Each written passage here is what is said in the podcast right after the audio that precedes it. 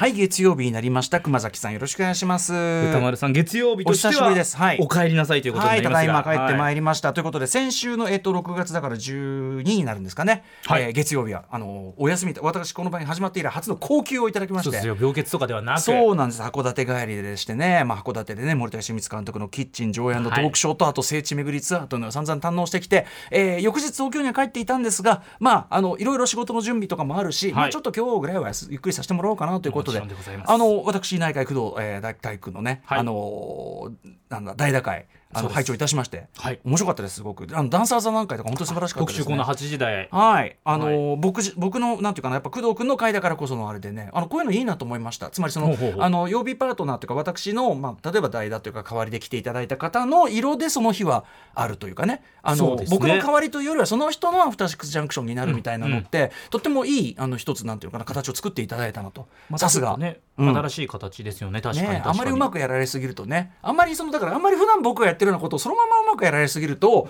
あのーそれはその私の存在意義ということにかかってきますので 何をおっしゃいますか？それはもう自分なりにやっていただいて、ね、自分の色を出していただくというのが、これは私は心穏やかに聞けたところですよね、これはね、むしろ。うん。いやいや歌丸さんそんなことないじゃないですか。工藤君はそもそもウィークエンドシャッフルの僕のね後を継いだ後を継いだってはい私もそんなことをねつい言ってしまいましたけど後を継いだもないもうダイスですからねレコード大賞ですからそんなもん向こうはね。丸さんに比較するのが失礼な話だよこれとはてつもない憧れがあるけどご本人を前にしてたらそ言えないっていう話でしたよ。びっくりしましたそれは。初めて。だからこの間あの工藤君あの、はい。ご挨拶来ていただいて、はい。あの話あってさ「言ってよ」みたいな「何それ？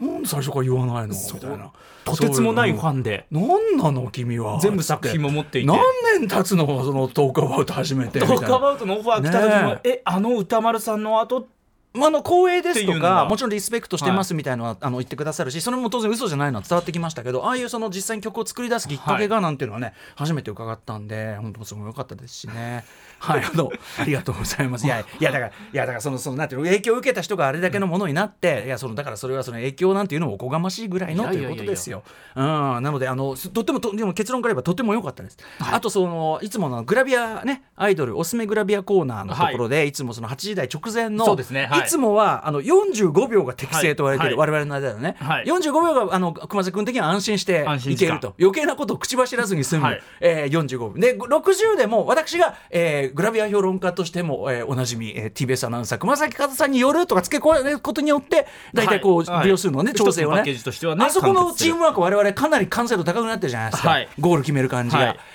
こともあろうに先週は2分30秒そうあってこれはその私だからそのやっぱ時計ねこうやって見ながらというのかなそのはい。時間のその過ぎ方みたいなの見てると、あ熊崎君え大丈夫なの？みたいな。もちろんそうですよね。こういうコーナーですよみたいな説明とかあるにしても、はい。彼らに向けてね、はい。あのいや大丈夫？2分30秒もあるとこれは？みたいな、はいはいまさにそうですよ、ねそういう状態だったんですよね。ダパンプの健三さんもいらっしゃってええ。聞いてくださって、ね、もちろんグラビアの興味あるってことちゃんと皆さんおっしゃっていたダだいてたパンプ健三さんとダイスの工藤大樹さんに対して私がこうプレゼンテーションをするという。まだからたまた彼らのこともねなんか変に巻き込んでもね。そうなんですよ。だからもう CM 中言っときました。おおのおのの発言に関してはおのおので責任を持つという。ラジオってそういうことじゃないんかいって話なんだけど行きましょうねっていう、んそうだよね。ですからこれ何かあダメだ的なこと事務所的にグループ的になったとしても我々は関係ないですよと別にグラビアアイドルの話別にその非合法的なそうそうそんな5億そんなパーセント雑誌の表紙とかの話をしてるんですから。ざざっくもっとざっくりした楽しい話をしていたんですけれども,、まあ、そもそもお二人的にはなんでここでこのコーナーがあるんだ的なのそうもねですよね。ハテナだと思うのでそういうところ私がそういうグラビアとかを結構興味を持っているとか、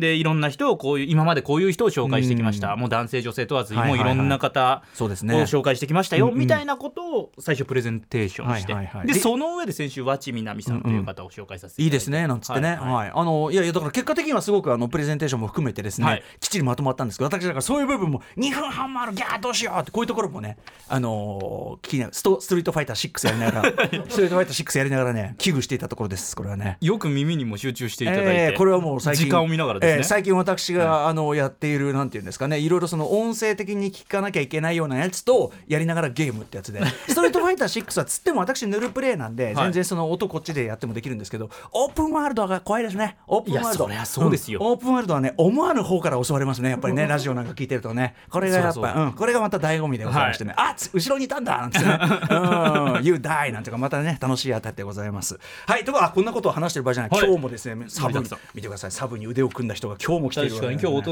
多め放送ですえねー大人ももう岸社長がもうね、もうカーッつってね。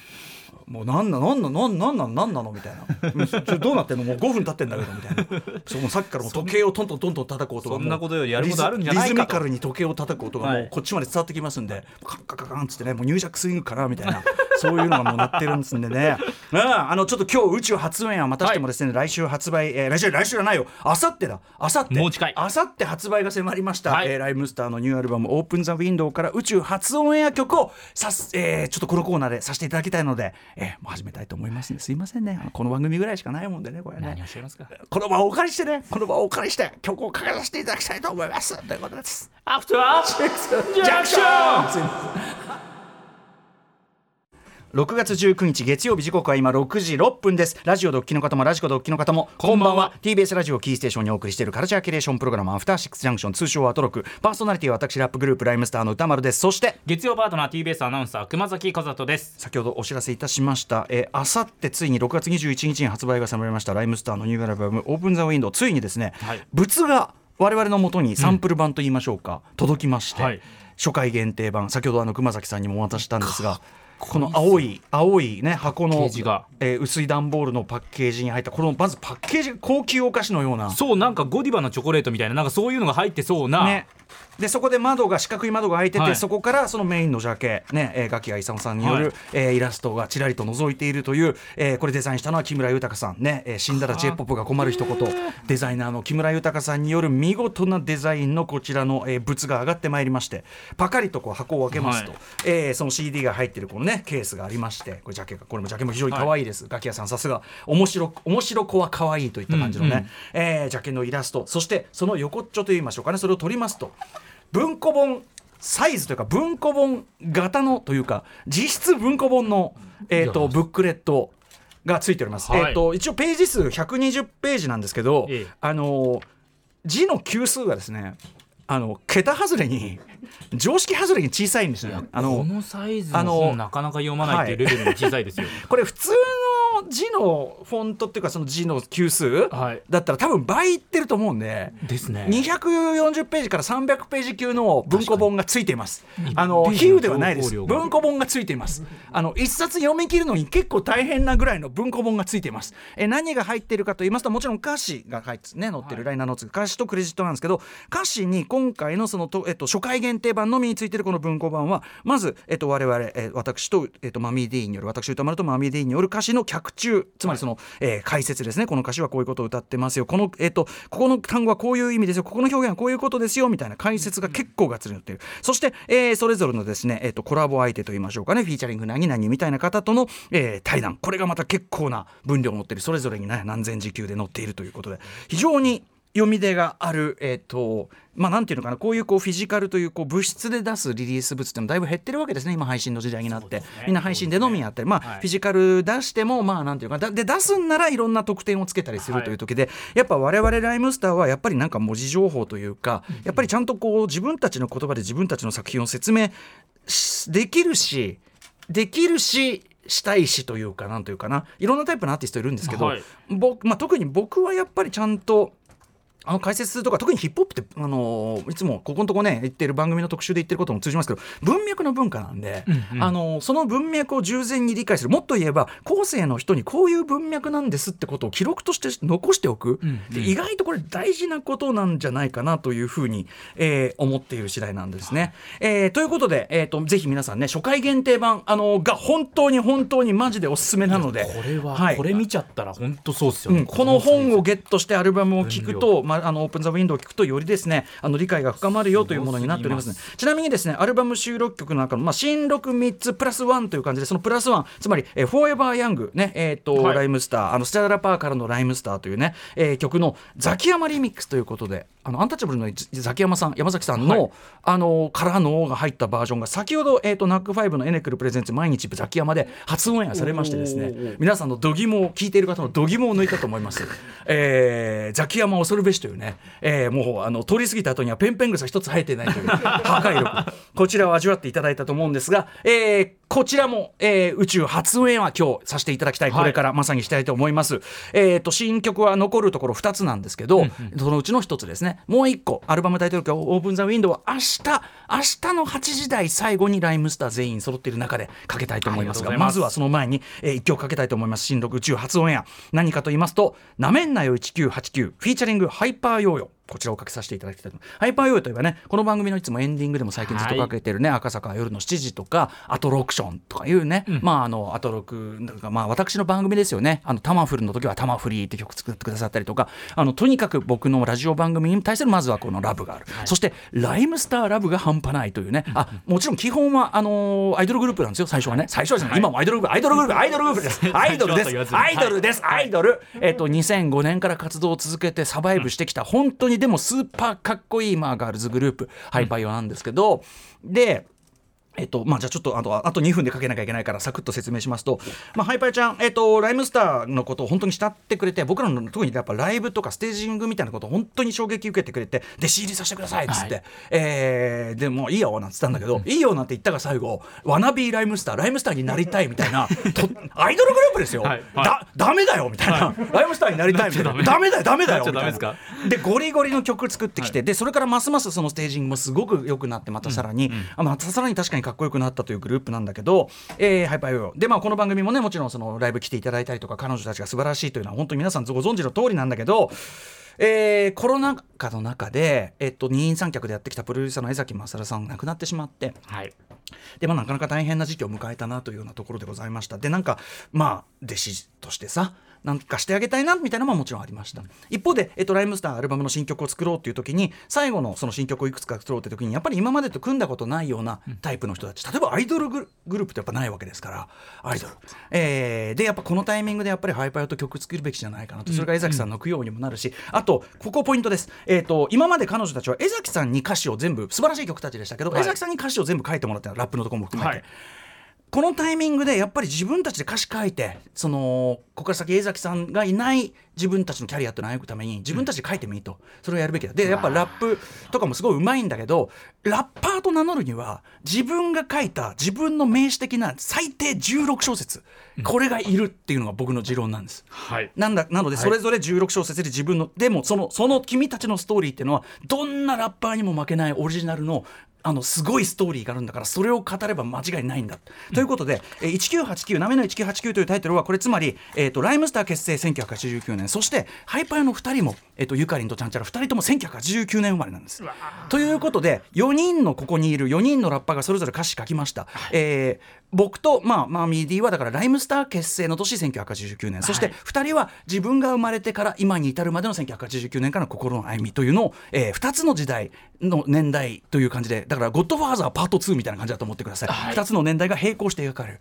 えー、まず私の1番ファーストバースは1989年とはどんな年だったのかというのを世界的マクロな視点から語り出すというこんなバースを書くラッパーは世界広しといえどといった感じじゃないでしょうかね。ということで、えープロデュースは DJ ジンそして私宇多丸でございます。ライムスターニューアルバムから宇宙初オンエアさせていただきます。お聴きください。ライムスターでなめんなよ1989フィーチャリングハイパーヨーヨー。